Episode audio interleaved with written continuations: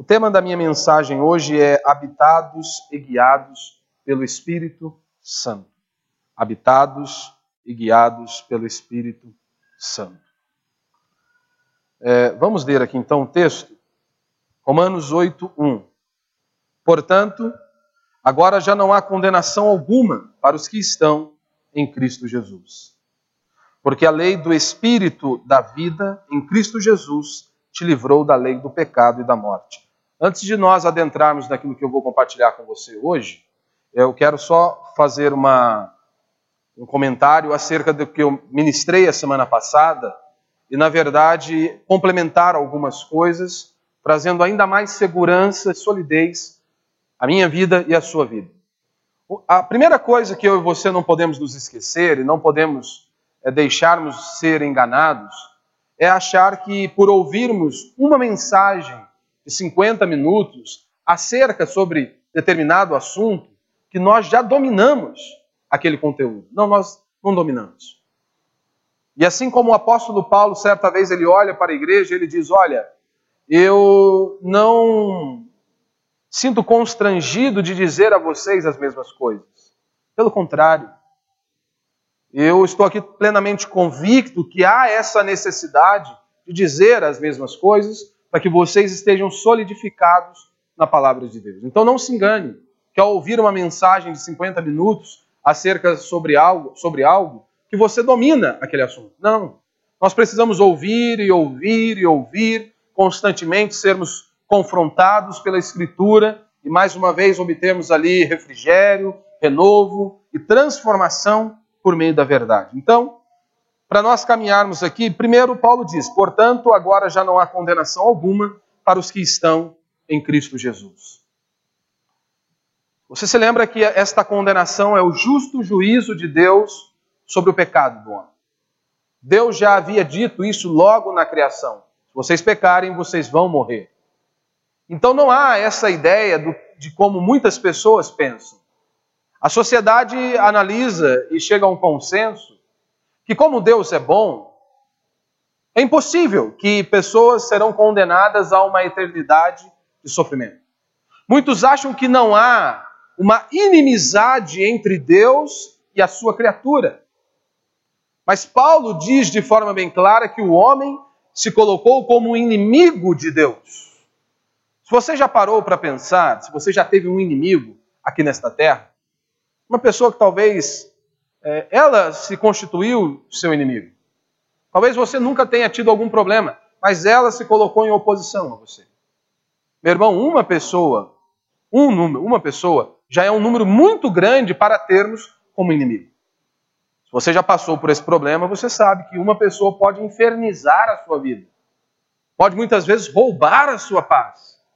Muitas vezes pode te levar até a pensar coisas absurdas a serem tomadas.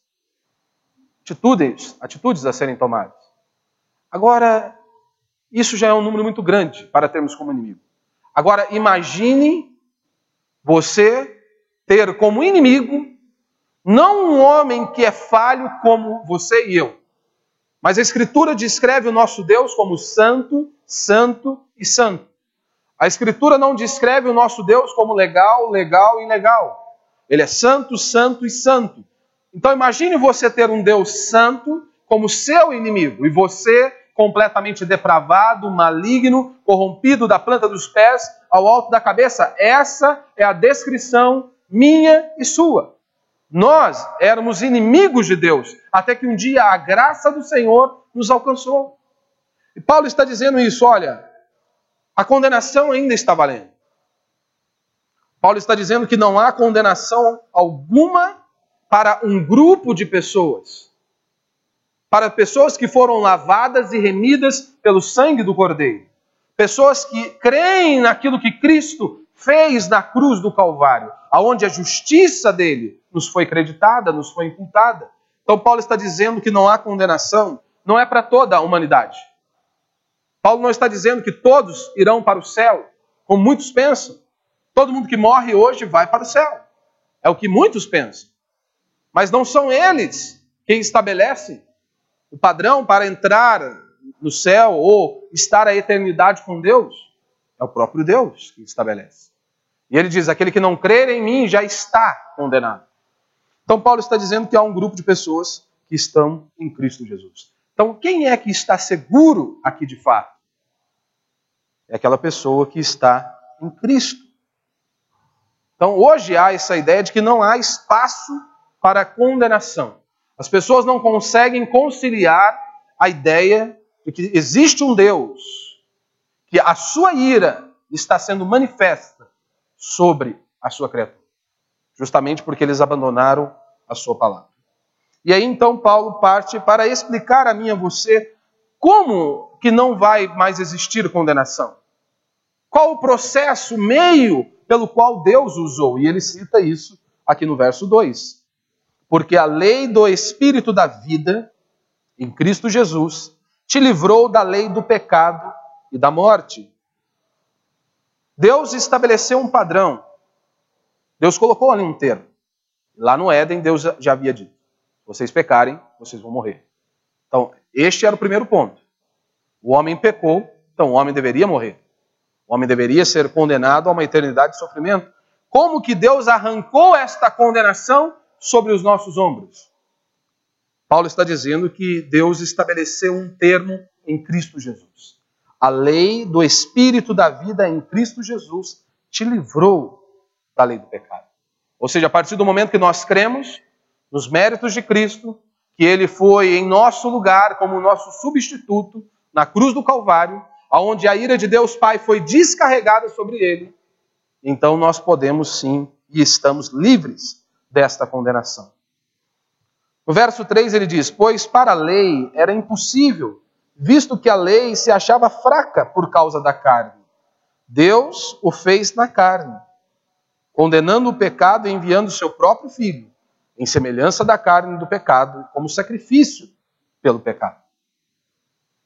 Um ponto que nós temos que observar aqui, porque Paulo ele é enfático e bem cirúrgico ao dizer. Paulo já estava aqui, é, muitas pessoas poderiam dizer, não, Jesus é espírito apenas.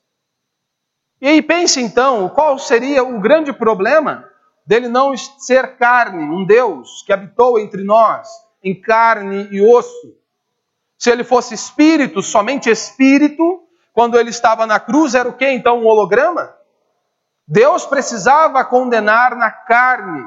E Paulo ele é bem cirúrgico ao dizer aqui no verso 3, que ele é bem detalhista, ele diz: é, Pois o que para a lei era impossível, visto que se achava fraca por causa da carne, Deus o fez na carne, condenando o pecado e enviando o seu próprio filho. E ele põe aqui uma observação: em semelhança da carne do pecado, porque Cristo não tinha pecado. Então Paulo é cirúrgico ao citar esse detalhe. Ele estava aqui em carne e osso, mas nele não havia pecado. Ele não carregava o pecado original, ele era 100% Deus, santo, e por isso ele pôde morrer no meu e no seu lugar. Porque nós não conseguimos por nós mesmos obedecermos à lei de Deus. E Tiago vai dizer: se você transgredir um só mandamento, você está condenado. E Cristo cumpriu a exigência de Deus Pai Todo-Poderoso. E nós vemos aqui o que para a lei era impossível, ela não pôde fazer. Lembrando que a lei não é ruim, Paulo mesmo disse que a lei é boa, porque a lei revela o caráter de Deus, a santidade de Deus. Paulo diz: a lei é boa, o problema somos nós que somos depravados e corrompidos da planta dos pés ao alto da cabeça. E você prestou atenção? Paulo diz: para a lei não era possível. Mas ele vem com uma boa notícia. Ele vem com a mensagem do Evangelho. O que a lei não podia fazer por conta de vocês, dos seus pecados, Deus o fez. E louvado seja Deus por isso. Aqui está a mensagem do Evangelho. Em poucas palavras, nós temos a mensagem do Evangelho. Aquilo que a lei não podia fazer, aquilo que você não podia fazer, aquilo que eu não podia fazer, Deus o fez. Deus agiu. Ou seja, o que a nossa moralidade não pode conseguir, Deus pôde alcançar. O que o nosso comportamento e desempenho são incapazes de alcançar, Deus pôde alcançar por nós. Deus fez. Esse é o Evangelho. Essa é a boa notícia. Nós não podemos por nós mesmos, mas Ele pode. É simples assim. E é aí que muitas pessoas ficam chocadas ao ouvir essa mensagem que, quando se trata de salvação, é somente Deus. E Paulo está dizendo que Deus condenou o pecado em Cristo Jesus, na carne de Cristo Jesus. E mais uma vez nós voltamos para o Getsemane, aonde Jesus está ali, momentos antes de ser crucificado. Jesus ora a Deus Pai dizendo: Senhor, Pai, se possível, passa de mim este cálice. Você se lembra? Suou gotas como de sangue. Se possível, passa de mim este cálice, todavia seja feita a tua vontade. Cristo ora por três vezes ali. E é tão maravilhoso que Cristo está ali cumprindo a sua missão. E Cristo está suando gotas de sangue, não por pensar no castigo do Império Romano. Cristo não estava preocupado com os açoites que ele poderia levar. E você precisa se lembrar que um soldado romano era um cara treinado para a batalha, era, normalmente eram homens fortes para realmente executarem a missão. Cristo não estava com medo desses homens. Cristo não estava pensando em carregar uma cruz. Mas Cristo estava ciente que a ira de Deus, Pai, seria descarregada sobre ele. Cristo não estava preocupado com este sofrimento que muitas vezes nos choca quando nós assistimos lá o filme Paixão de Cristo, sentimos completamente angustiados e aflitos. Mas esses sofrimentos não se comparam com a ira de Deus que seria descarregada sobre ele. Mas ele pagou o preço, meu e no seu lugar. E só Deus pode remover o nosso pecado. Isso é o Evangelho. Somente por meio de Cristo Jesus, Deus pôde então dizer: não há mais condenação para aqueles que estão em Cristo Jesus. Porque o nosso pecado foi pago, a ira que seria descarregada sobre nós foi descarregada sobre Cristo. Ele foi o nosso substituto naquela cruz do Calvário. Isso deveria nos impactar, nos encher de esperança e alegria. Não há condenação para o meu pecado e para o seu pecado, justamente porque o preço foi pago por Cristo. Já foi pago. Cristo Jesus pagou lá naquela cruz a ira de Deus foi descarregada sobre ele. Ou seja, a justiça de Cristo nos é imputada. A justiça de Cristo nos é imputada. Então a nossa única esperança é a justiça de Cristo, meu irmão. Você acha mesmo que você pode se apresentar diante de Deus? A Bíblia diz que as nossas obras são como trapos de imundícia. Então o que nos resta, a nossa única esperança, é a justiça de Cristo. Se a justiça de Cristo é tirada de nós, nós estamos perdidos. Nós estamos condenados a uma eternidade de sofrimento. Haja visto que transgredimos a lei de Deus e merecíamos a morte e o inferno. Então, se arrancar, a justiça de Deus for arrancada de nós, nós estamos perdidos. E isso deveria nos encher de alegria, de esperança, de confiança em Deus, temor a Deus a ponto que nós deveríamos sequer dar as nossas próprias vidas, a nossa própria vida, por amor ao Evangelho. Porque quando nós olhamos, Deus enviou o seu filho e ele foi esmagado naquela cruz. A ira de Deus foi descarregada sobre ele. Um alto preço foi pago para que eu e você pudéssemos levantar as nossas mãos, abrir os nossos lábios e cultuarmos a Deus. Por isso que os nossos irmãos lá no Coliseu Romano, eles não tinham medo. Por isso que os pais da igreja, os nossos irmãos do passado, não tinham medo diante da morte, porque eles sabiam o que havia sido feito. Um alto preço foi pago lá na cruz do Calvário. Então eu e você deveríamos estar dispostos a derramar o nosso próprio sangue, por amor ao Evangelho, se necessário for. Por amor àquilo que Deus fez por nós naquela cruz do Calvário. Mas a pergunta é: encontramos tantas dificuldades para adorarmos a Deus, não é? Qualquer problema que nós tivemos durante a semana já é um motivo para não estarmos aqui, juntos celebrando ao Senhor. E é sim diferente quando nós nos reunimos como igreja. O Senhor garantiu que iria derramar da bênção dele, que ele estaria entre nós, que falaria conosco, que nos transformaria por meio da palavra. Ora, quando nós estamos aqui, somos exortados por meio das sagradas escrituras, somos confrontados pelo, por meio da palavra de Deus acerca dos nossos pecados. E então nos prostramos diante do Senhor e nos voltamos para Ele. E Paulo está dizendo, né? Para que a justa exigência da lei se cumprisse em nós, que não andamos segundo a carne, mas segundo o Espírito. A justa justiça da lei se cumprisse em nós. A lei revela o caráter de Deus, a santidade de Deus. Paulo vai dizer aqui em Romanos 8 que o objetivo, nosso objetivo é nos parecermos com Cristo. Ora, e ele diz: para que a justa exigência da lei se cumprisse em nós. Esse é o objetivo de nós estarmos aqui domingo após domingo, quarta após quarta, conhecermos ao Senhor, termos as nossas vidas é, confrontadas por meio da palavra de Deus e então é, nos arrependermos dos nossos pecados e nos parecermos com Ele. Esse é o nosso objetivo.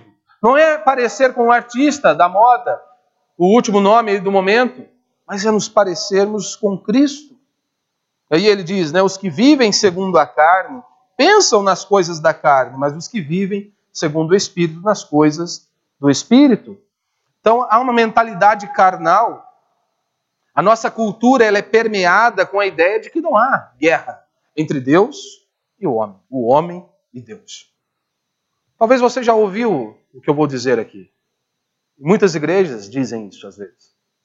Deus odeia o pecado, mas Deus ama o pecador. Bonito, né? Deus odeia o pecado e ama o pecador. Sabe onde você vai achar isso? Talvez lá no para-choque de algum caminhão. Não na Bíblia. Na Bíblia, sabe o que você vai encontrar? Deus odeia o pecado e Deus odeia o pecador. É isso que nós vemos nos Salmos. É isso que nós enxergamos nas Escrituras. Deus odeia o pecado e Deus odeia os pecadores. Deus ama o pecador arrependido, aquele que foi confrontado pela verdade. O Espírito Santo atuou sobre ele, o convencendo do pecado, do juízo e da justiça.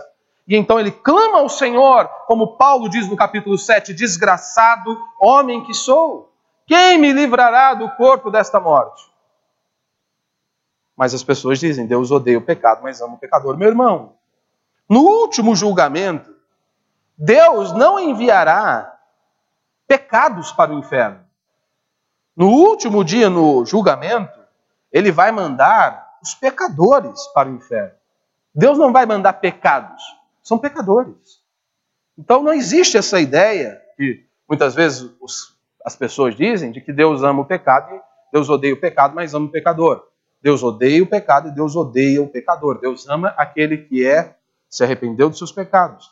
Então a vida na carne e lembrando aqui o que é vida na carne, é aquele que só nasceu de Adão. É aquele que não se arrependeu dos seus pecados. Ou seja, ele carrega a condenação do pecado original. Então essa vida na carne, ela não é não há uma vida neutra. Não existe essa possibilidade. Aquele que está na carne, ele está em oposição a Deus, ele está como inimigo de Deus, e este é o ponto que Paulo está tratando aqui. O homem é inimigo de Deus. É o que ele está descrevendo. Mas o interessante, né, aqui no verso 8, por exemplo, ele diz: Os que vivem na carne não podem agradar a Deus. E aí no verso 9 ele diz: Vós, porém, não estáis sobre o domínio da carne, mas do Espírito. Se é que o Espírito de Deus habita em vós. Mas se alguém não tem o Espírito de Cristo, não pertence a Cristo. Você está notando aqui? Vós, porém, não estáis no domínio da carne, mas do Espírito, se é que o Espírito de Deus habita em vós. Se alguém não tem o Espírito de Cristo, não pertence a Cristo. Então há uma condição necessária. Paulo está dizendo aqui que a, a única condição necessária que exige-se é a seguinte: é, se o Espírito de Deus estiver em nós, não é não é você ter uma vida cristã vitoriosa. Nós só estamos no Espírito se uma condição for atendida: o Espírito de Deus habitando em nós. Só vamos andar no Espírito, só vamos ter uma vida assim se o Espírito de Deus habita em nós. E aqui você compreende, começa a enxergar a importância do Espírito Santo agindo sobre nós. para que possamos ter uma vida que glorifica a Deus. A palavra de Deus diz que o Espírito Santo vem para nos convencer do pecado, do juízo e da justiça. Nós não podemos ser cristãos a não ser que o Espírito Santo venha e atue sobre nós, quebrantando o nosso coração, nos regenerando. Isso não é obra nossa, é obra do Espírito Santo de Deus. Nós só podemos amar ao Senhor, buscar ao Senhor, meditar em Sua palavra. É porque o Espírito Santo de Deus quebrantou o nosso coração de pedra e transformou em um coração de carne. Você se lembra de Nicodemos? Ele era mestre. Jesus olha para ele e diz: Você não nasceu de novo. O Espírito Santo não habita em você. O homem era mestre e não havia nascido de novo. Paulo está dizendo: se alguém não tem o Espírito de Cristo, esse tal não pertence a Deus. Então a nossa segurança no reino de Deus não é determinado se nós somos membros de uma determinada comunidade. O que define a nossa segurança acerca do reino de Deus e da salvação não é se nós temos feito alguma coisa para Deus. Não é porque você ajuda na salinha, ou porque você ajuda aqui no louvor, ou porque você fica na portaria, ou porque você colabora de qualquer outra maneira com esta obra. Não é isso que nos dá segurança acerca da, da salvação. A nossa segurança acerca da salvação consiste em estarmos em Cristo e Cristo estar em nós.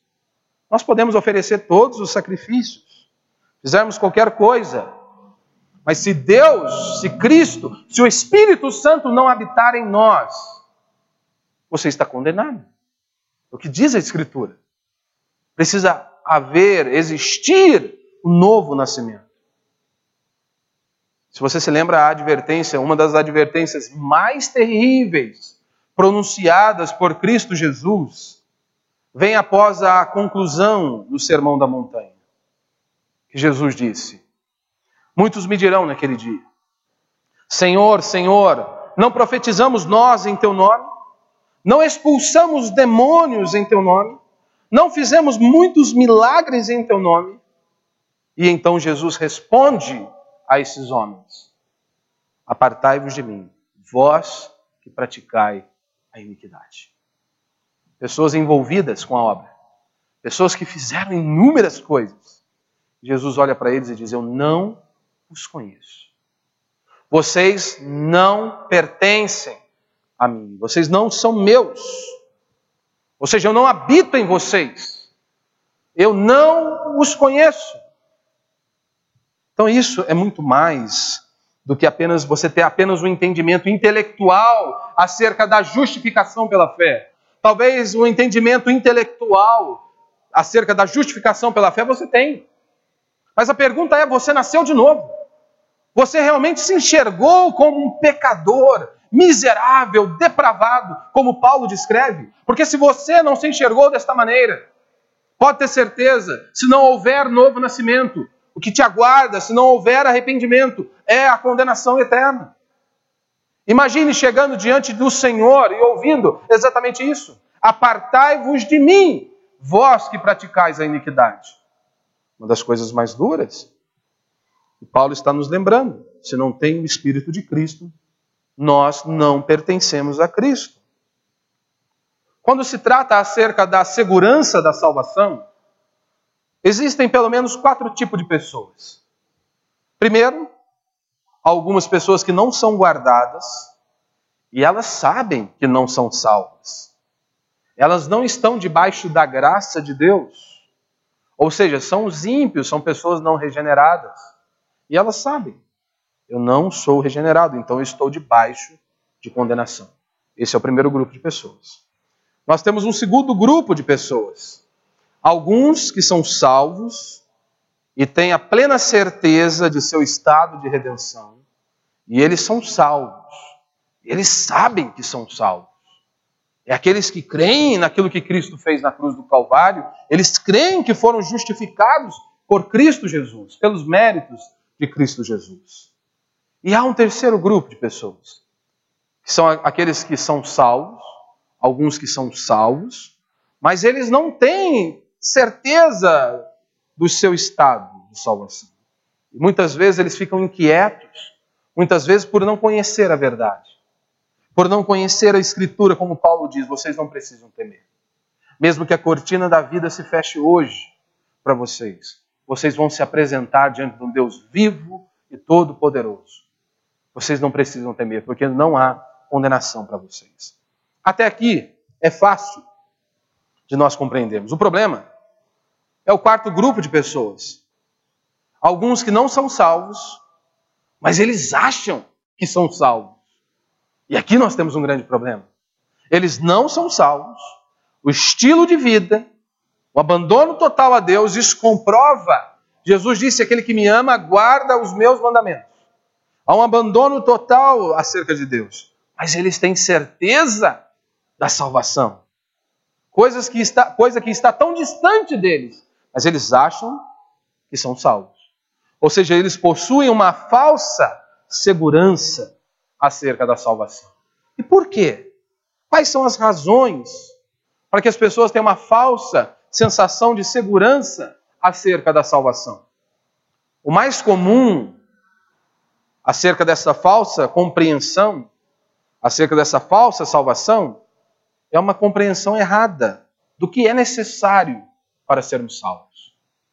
Então, os homens estabelecem um padrão de bondade, de contribuição financeira. Então, eles tiveram o um entendimento errado do que exige para ser salvo. Então, por isso que muitos acham que todos que morrem vão para o céu. Todos que morrem vão para o céu, ou seja, Deus é bom. Um outro falso entendimento é a pessoa achar que ela é boa. Ela olha para o traficante, para a prostituta ou para quem quer que seja, que ela considera talvez assim um escândalo. E ela diz: Mas eu sou bom, não mato, não roubo, não fumo, sou um trabalhador, sou honesto. Então é claro que eu mereço a vida eterna. A segunda razão para a falsa segurança tem a, a ver com a, uma avaliação errada acerca de nós mesmos. Nós temos uma compreensão correta do que é necessário para herdarmos a vida eterna, nós tivemos o um entendimento. Nós acreditamos e compreendemos de forma intelectual a justificação pela fé. Mas não houve o novo nascimento. Não houve esse trabalhar, esta convicção de pecado. E então estamos condenados. E aqui eu cito um exemplo do Augusto Nicodemos, é, falando acerca de um pastor, quando ele estava, acho que na América do Sul, da, não lembro o país que ele estava, é, se aprofundando no conhecimento das Escrituras, e diz ele então ter, uma, ter aula com um professor, um teólogo, professor de teologia, teólogo, pastor de uma comunidade. O Augusto Nicodemos diz que ele expunha o Novo Testamento com tanta clareza, mas de uma forma tão clara, um homem tão assim fantástico ao expor as Escrituras, que ele não havia conhecido alguém como aquele homem. Um pastor, professor, teólogo. Aquele homem não tinha 60 anos de idade. E ele passou por uma enfermidade. Precisou ir para o hospital. E aquele homem ficou ali dias no hospital. Como não havia muita coisa para ele fazer, ele não poderia se ausentar dali. Diz ele então, Augusto Nicodemos relatando a história, que ele pede para trazerem até ele os livros de Martin Lloyd Jones, uma exposição acerca da carta de Paulo aos Romanos, e grande parte do que eu compartilho com você é justamente acerca dos livros de Martin Lloyd Jones. E aí então aquele pastor, teólogo e professor começa a ler os livros de Martin Lloyd Jones, os comentários de Romanos. E ele conclui ao ler o livro aos comentários de Martin Lloyd Jones. Eu me converti. Você consegue enxergar aqui o impacto? O cara era pastor, professor de teologia, explanava o texto com tanta clareza, mas não havia nascido de novo. Não havia. Quantos pastores são assim? Pastores, como este homem como Nicodemos, aqui da Escritura. Talvez você possa ser assim, teve um entendimento correto acerca da justificação pela fé, mas não se encontrou, não se enxergou num estado de podridão. Você não consegue se enxergar o quão podre você é. E se você não enxerga a sua podridão, terá inúmeras dificuldades em enxergar a bondade de Deus. Por isso que as pessoas ficam furiosas, né? Cai um avião, as pessoas dizem: cadê Deus? Crianças morrem e eles perguntam: onde está o teu Deus? A resposta é sempre uma: Deus é o mesmo. Você acha que essa pergunta vai abalar a minha fé? Porque você nunca leu a minha Bíblia. Esse livro jorra sangue. Jorra sangue. Então essas coisas não abalam a nossa fé. O homem se distanciou de Deus. O homem decidiu trilhar o seu caminho longe de Deus. E ele colhe as consequências. Então, meu irmão, nós temos que ser habitados, nós somos habitados e guiados pelo Espírito de Deus. Então há um grupo de pessoas que, ele, que creem que é possível que um crente verdadeiro perca a salvação. Ou seja, eles simplesmente discordam do que o apóstolo Paulo está dizendo aqui. Eles dizem: hoje eu estou salvo, amanhã, ou melhor, ontem eu estava salvo, mas hoje eu briguei com a mulher, né? Tive um problema lá no trabalho, então hoje, se Jesus voltar hoje, então eu estou pego. Ou seja, eles acham que um cristão verdadeiro pode se perder. Paulo está dizendo aqui: agora já não há condenação alguma para os que estão em Cristo Jesus. Filipenses 1,6, Paulo diz: Estou plenamente certo daquele que começou a boa obra em vós, há de completá-la até a volta de Cristo Jesus. Você notou? Estou plenamente certo de que aquele que começou a boa obra em vós vai completá-la. Porque foi ele que fez a obra? Não, foi Deus. Então, esta é a certeza que nós temos. Por isso que nós não precisamos ficar andarmos ansiosos ou preocupados quanto a isso. Romanos capítulo 8 vai tratar acerca da certeza, da segurança da salvação. Qual é a prova que Deus vai nos levar até o fim? Paulo está dizendo aqui que uma delas é a libertação do pecado. E como isso vai ocorrer? Através do Espírito Santo agindo em nós. Efésios 1, 13 e 14, Paulo vai nos dizer: Nele também vós, tendo ouvido a palavra da verdade, o evangelho da vossa salvação, e nele também crido, fostes selados com o Espírito Santo da promessa, que é a garantia da nossa herança para a redenção da propriedade de Deus para o louvor da sua glória. Ou seja, o Espírito Santo é a nossa garantia do Senhor habitando em nós, do Senhor agindo em nós, nos transformando. Então, primeiro ponto aqui, eu vou falar apenas dois princípios. O Espírito Santo habita em nós. Na maioria das religiões, falsas religiões, Deus mora no céu ou em algum lugar muito distante de nós. Em outras falsas religiões, Deus habita em um templo feito por mão de homens. Só que Paulo diz que no cristianismo bíblico, verdadeiro, Deus habita em nós. Como diz 1 Coríntios 6, 19 e verso 20. Ou não sabeis que o vosso corpo é santuário do Espírito Santo, que habita em vós, o qual tendes da parte de Deus, e que não sois de vós mesmos, pois foste comprados por preço, por isso glorificai a Deus no vosso corpo. Ou seja, muitos dizem, Deus habita em meu espírito. Paulo está ainda dizendo, olha, Deus habita em vocês, o seu corpo. Meu irmão, eu não preciso sentir Deus para crer que Deus está neste lugar. Mas nós podemos sim sentir o poder de Deus, o Espírito Santo de Deus agindo sobre nós.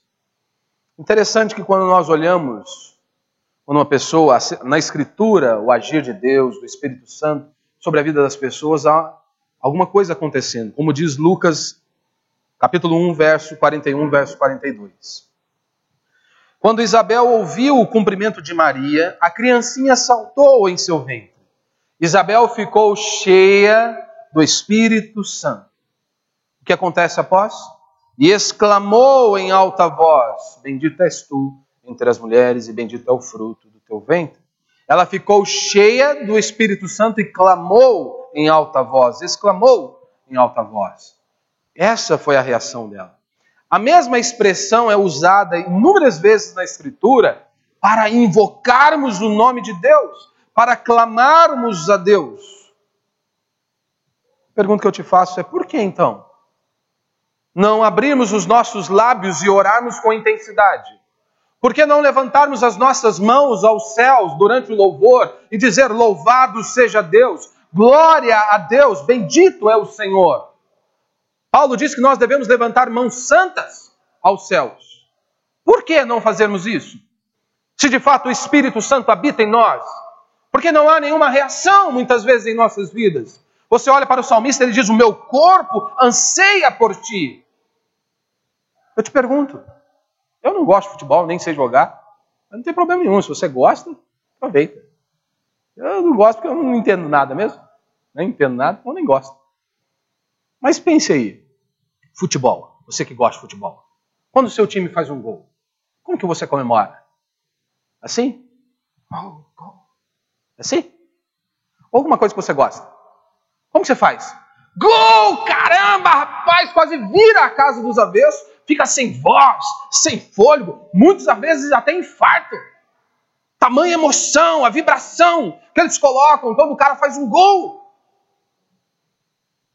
Por que não podemos fazer isso para Deus? Por que, que nós não podemos abrir sequer os nossos lábios e dizer louvado seja Deus? Por que, que não podemos erguer as nossas mãos aos céus e dizer Santo, Santo és o Senhor? Ora, se nós fazemos coisas extravagantes por um time de futebol, por qualquer outra coisa que você gosta, mas no culto não posso. Não para Deus, Deus não é surdo, né? Sim, mas nós não precisamos ficar como uma múmia, não é? Estou dizendo para você ficar berrando aqui dentro. Mas não precisa ficar como uma múmia. Nós não precisamos ficar como se estivéssemos num velório.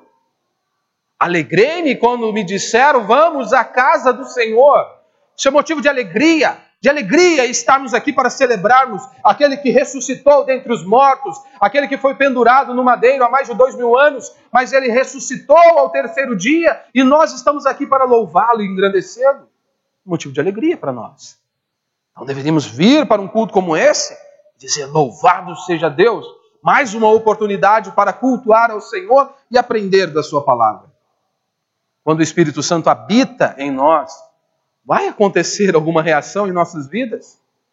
Por exemplo, em Atos capítulo 4, verso 31 diz o seguinte: E quando terminaram de orar, o lugar em que estavam reunidos tremeu. Todos ficaram cheios do Espírito Santo e passaram a anunciar com coragem a palavra de Deus. Com coragem. Cheios do Espírito, pregaram a palavra de Deus. É isso que eu e você temos que fazer. Pregar a palavra de Deus, abrir os nossos lábios com ousadia, com coragem, seja no trabalho, seja lá numa fila, em qualquer lugar aonde Deus nos colocou, abra os teus lábios e pregue.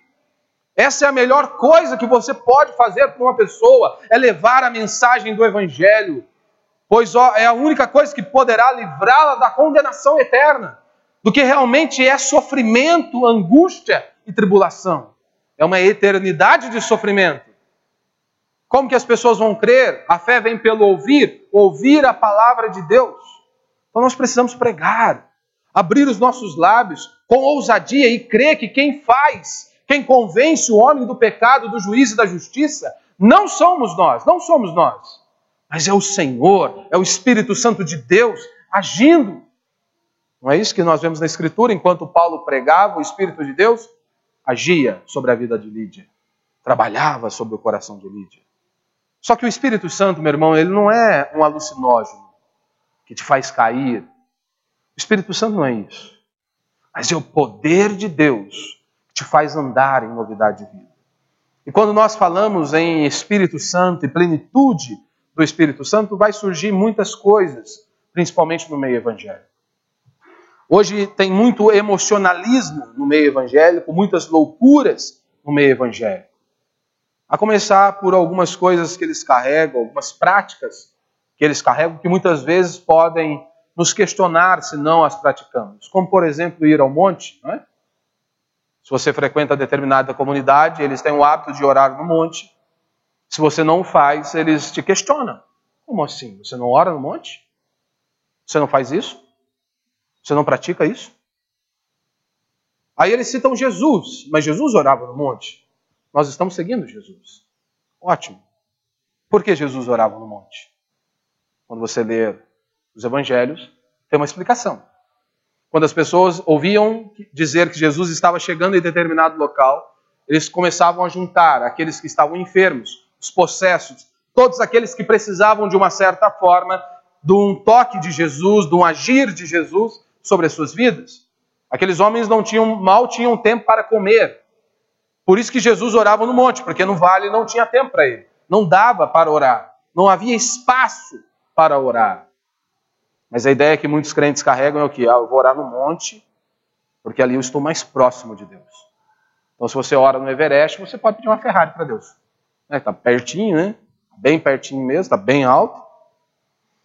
Então, meu irmão, nada contra a emoção. Deus nos fez com emoção. Deus nos criou assim. O problema é o emocionalismo. Esse é o grande problema. Emoção, Deus nos fez assim. Emoção é você ouvir, por exemplo, uma pregação genuína do Evangelho, você ser confrontado pela palavra de Deus, você ouvir uma canção bíblica, uma canção bíblica e você Lágrimas escorrem dos teus olhos. Você se sente tocado. Isso é emoção.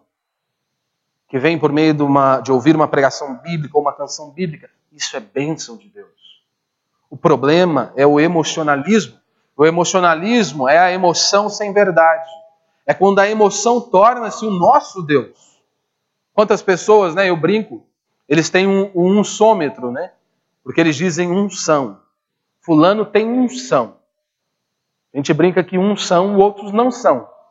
Mas ele diz: olha, fulano tem unção, o cara é, ele cospe fogo. Aquele cara ele faz e desfaz. O cara é o bichão mesmo.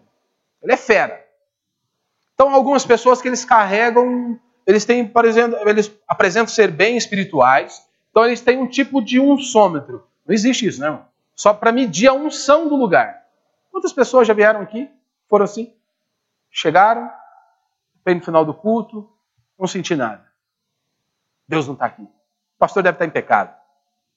Igreja fria. Ele não sentiu o frio, o arrepio aqui na espinha, sabe? Então Deus não está no lugar. Ele foi ao culto, não sentiu nada, então Deus não está ali. Muitos pentecostais eles dizem, né? Ah, os apóstolos agiam como bêbados, está ali na escritura. E aí muitos então, por isso eles cambaleiam, por isso gritam freneticamente, perdem o controle imitam animais e todo tipo de comportamento humilhante. O interessante é que o povo disse que eles agiam como bêbados por falarem línguas. Não que eles estavam cambaleando, o texto não relata isso. Eu sempre brinco, bêbado fala em línguas, né? Canta inglês, mal sabe falar o português, mas ele canta, quando ele está bêbado, ele canta inglês, dança. Vira até Michael Jackson. É, bêbado é assim. A Bíblia, por exemplo, relata a descrição que os fariseus tinham, ou melhor, a percepção que os fariseus tinham acerca de Jesus. Eles diziam que Jesus ele era glutão e cachaceiro. A pergunta é: Jesus era glutão e cachaceiro? Claro que não. A Bíblia estava apenas descrevendo a percepção dos fariseus. Então, meu irmão, essas manifestações, elas levam o ser que foi criado à imagem de Deus a uma situação degradante. E muitos não conseguem perceber isso, porque eles dizem que estão cheios do Espírito. A pergunta que eu te faço é: você acha mesmo que a pessoa rolando no chão, ficar babando, caindo, mostrando as suas partes, isso glorifica a Deus? Você acha que uma pessoa imitando animais, como eles dizem, receber a unção dos quatro seres, você acha mesmo que isso glorifica a Deus? Você acha que isso é realmente o manifestar do Espírito Santo de Deus sobre elas? Isso é obra de outro espírito. Muitos dizem que eles perdem o controle quando eles estão cheios do Espírito. Gálatas, Paulo vai dizer, no capítulo 5, verso 22 em diante, Paulo vai dizer o que é o fruto do Espírito. Paulo diz: o fruto do Espírito é. Começa a fazer uma descrição. E dentre essas descrições há domínio próprio. Aquele que está cheio do Espírito Santo de Deus tem domínio próprio. O objetivo do Espírito Santo é te fazer mais parecido com Cristo. É nos parecermos com Cristo, porque assim nós glorificamos a Deus. O objetivo do Espírito Santo não é te fazer parecido com um animal. Esse não é o objetivo do Espírito Santo. Nós temos um exemplo na Escritura do lunático que rolava, ia para um lado e para o outro, ninguém podia prendê-lo, arrastava-se pelos cemitérios e por aí vai. Você se lembra quando ele encontrou com Jesus? O que aconteceu com ele? Ele é restabelecido. Ao encontrar com Cristo, ele é restabelecido. Domínio próprio. Então, meu irmão, ser cheio do Espírito Santo não é você rolar como um bêbado, andar como um bêbado, não é você imitar bichos.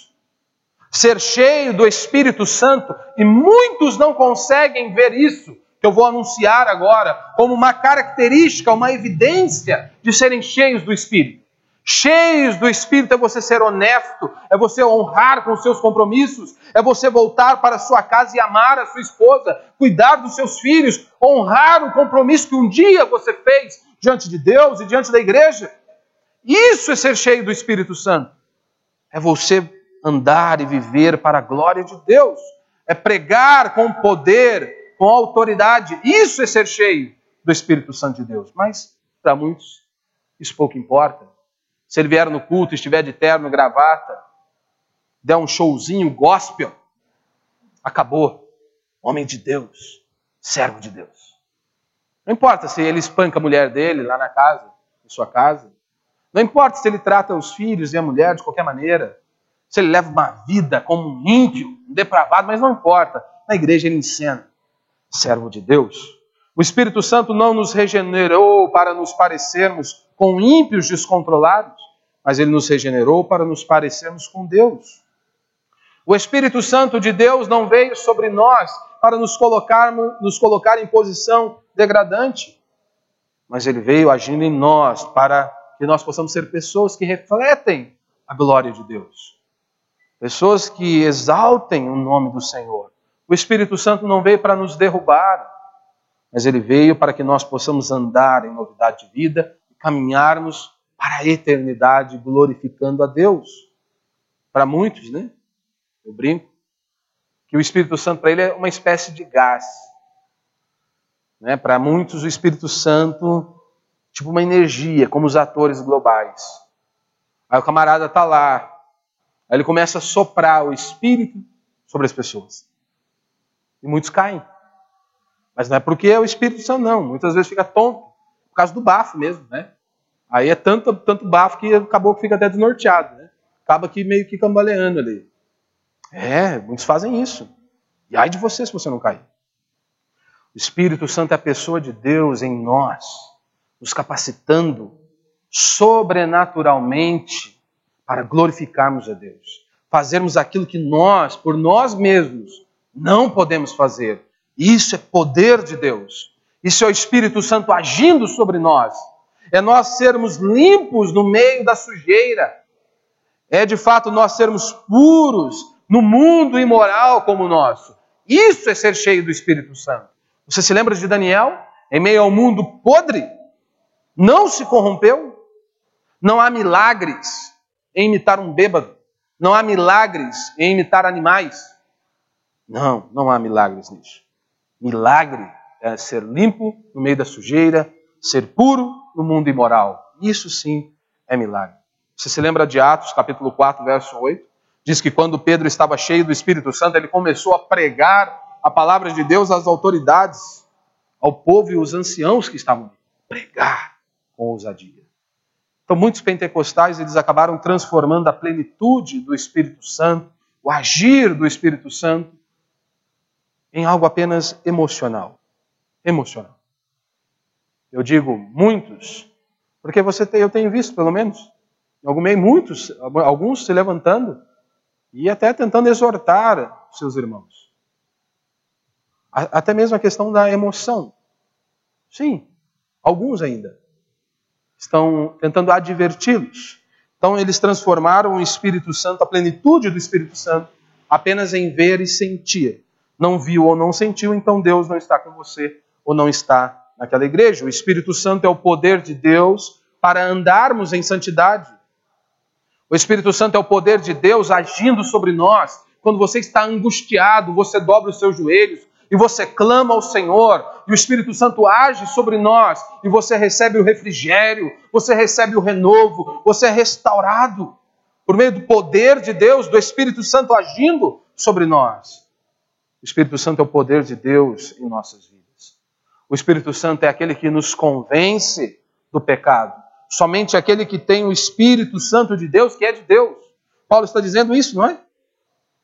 Vós, porém, não estáis sobre o domínio da carne, mas do Espírito, se é que o Espírito de Deus habita em vós.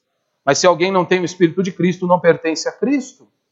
Meu irmão, só quem tem o Espírito Santo de Deus, que pode perceber os próprios erros, as próprias falhas, e então se arrepende dos seus pecados pede perdão, prostra-se diante do Senhor.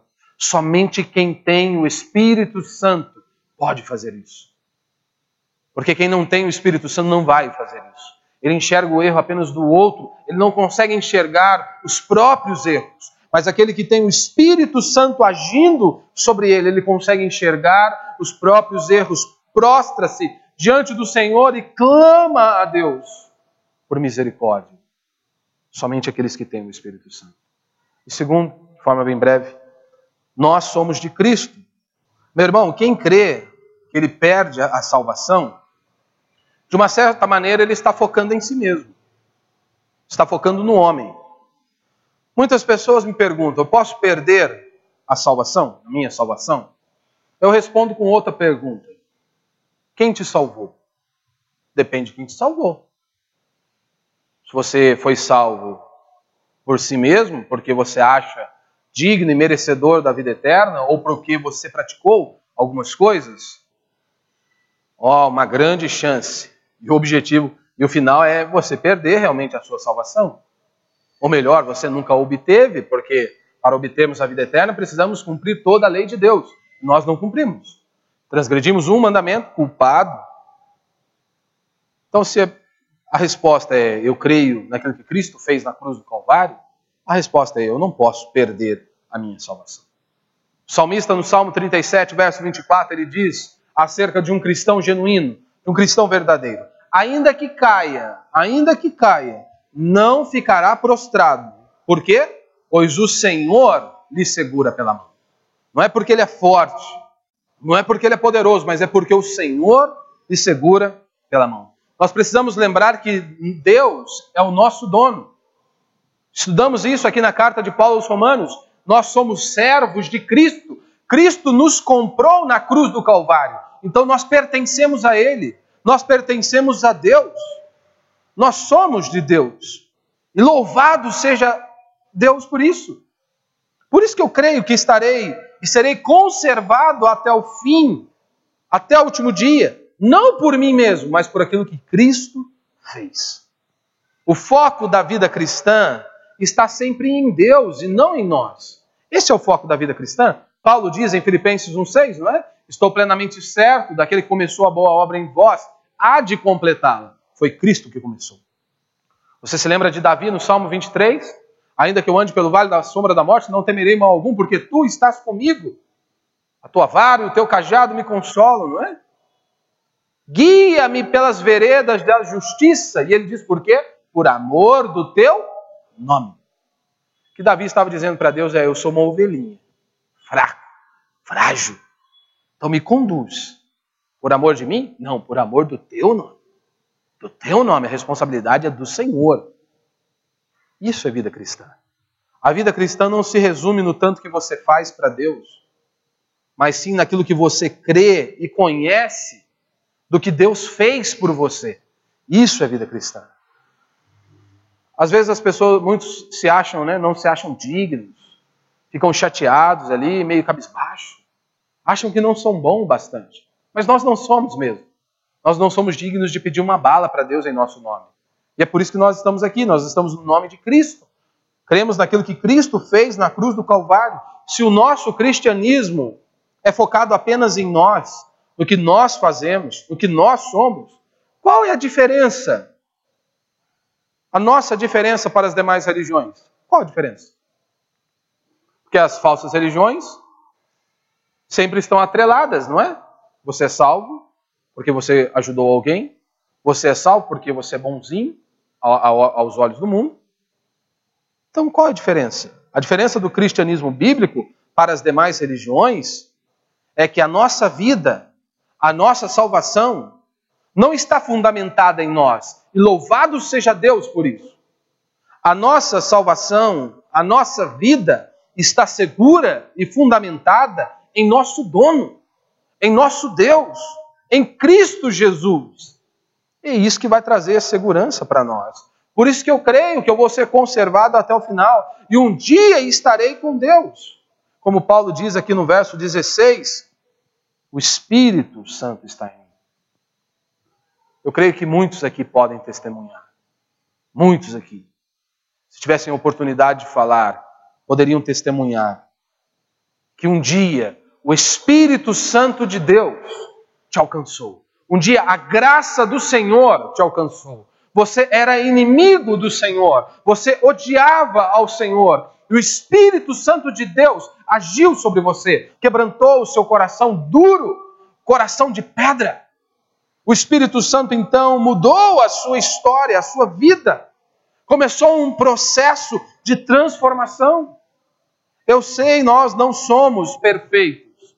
Eu sei que nós temos inúmeras falhas, mas Paulo diz que aquele que anda no Espírito, ele vive no Espírito, ele ama a palavra de Deus, ele deseja conhecer ao Senhor. Eu sei que temos falhas, eu sei que nós temos inúmeras dificuldades, mas o que o cristão genuíno mais deseja é conhecer a Deus, é andar com Deus, é buscar ao Senhor. Isso é um milagre para nós que odiávamos a Deus mas um dia o Espírito Santo veio habitar em nós, nos quebrantou, nos transformou para a glória de Deus. Isso é maravilhoso. E algumas pessoas podem dizer isso é arrogante. Com qual propriedade você afirma que estará com Deus na eternidade? Isso é arrogante. Meu irmão, quem tem dúvida acerca da salvação é porque está olhando para si mesmo. Isso sim é uma arrogância. Confiar em nós mesmos, isso é arrogância. Mas aquele que olha para a cruz pelos méritos de Cristo, que ele diz: Senhor, eu não posso nada por mim mesmo. Eu dependo unicamente e exclusivamente de Ti. O que, você acha que mantinha os nossos irmãos no Coliseu? Por que eles tinham tanta confiança para abrir mão desta vida? Porque eles tinham certeza, diferente de muitos crentes, eles tinham certeza do céu. Eles tinham certeza da salvação. Por isso eles não estavam com medo de morrer. Por isso eles enfrentavam a morte. Porque eles diziam: O meu Senhor morreu na sexta, ressurgiu no domingo. A morte não pôde detê-lo. E um dia eu estarei com ele. É isso que Paulo está dizendo. Que nós podemos ter essa certeza que nada poderá nos separar do amor de Deus que nós podemos sim descansar e confiarmos em Deus. Por isso você pode, você não precisa temer a nada nem ninguém, nenhum problema, nenhuma dificuldade, nem nada. É Deus quem nos sustenta. Não precisamos andar angustiados e aflitos por coisa alguma, se realmente nós temos confiado em Deus. Se nós temos acreditado em Deus. E para encerrar, eu termino com uma velha ilustração como um homem é, num circo, um malabarista, aquele, acho que é monociclo, né? Não sei se é monociclo, não lembro o nome do negocinho. E, e ele sobe lá na corda bamba lá em cima, né, pedalando. E então ele dá um show de encenação. E quando ele termina a sua apresentação, todos se levantam e o aplaudem de pé. E um homem ali na primeira fileira começou a gritar ficou maluco ali na primeira fileira, começou a exaltar aquele homem, dizer o quanto que ele era bom, o quanto que ele era o melhor, que ele nunca havia visto alguém como ele. E então o homem para diante daquele senhor, pergunta para ele: Você acha mesmo que eu sou o melhor? Eu sou bom? Você é simplesmente fantástico. Você é realmente o melhor que eu já vi. E ele então vira e pergunta para ele, faz, diz para ele: Então sobe aqui nos meus ombros e vamos lá comigo. Opa, calma aí, como assim? Não, não, você é bom, mas nem tanto, né? Para me carregar em seus ombros? O que eu quero dizer com isso? Quantas vezes nós não fazemos isso com Deus? Dizemos que Deus é forte, que Deus é poderoso, que Ele é soberano, que Ele é refrigério, que Ele é renovo para as nossas vidas. E quando nós passamos por dificuldades, problemas, angústias e aflições nesta vida, a primeira coisa que vai para o ralo é Deus começamos a nos levantar contra Deus. E é justamente naquele momento que nós temos que reafirmar a nossa fé, a nossa esperança e a nossa confiança no nosso Deus. Ele é forte e poderoso nas batalhas. E é Ele que nos mantém de pé. Louvado seja Deus por isso. Que a nossa salvação é mantida, obtida e mantida pelo nosso Deus. E por isso nós estamos aqui e podemos louvar a Ele. Por isso vamos ficar de pé, vamos orar ao Senhor.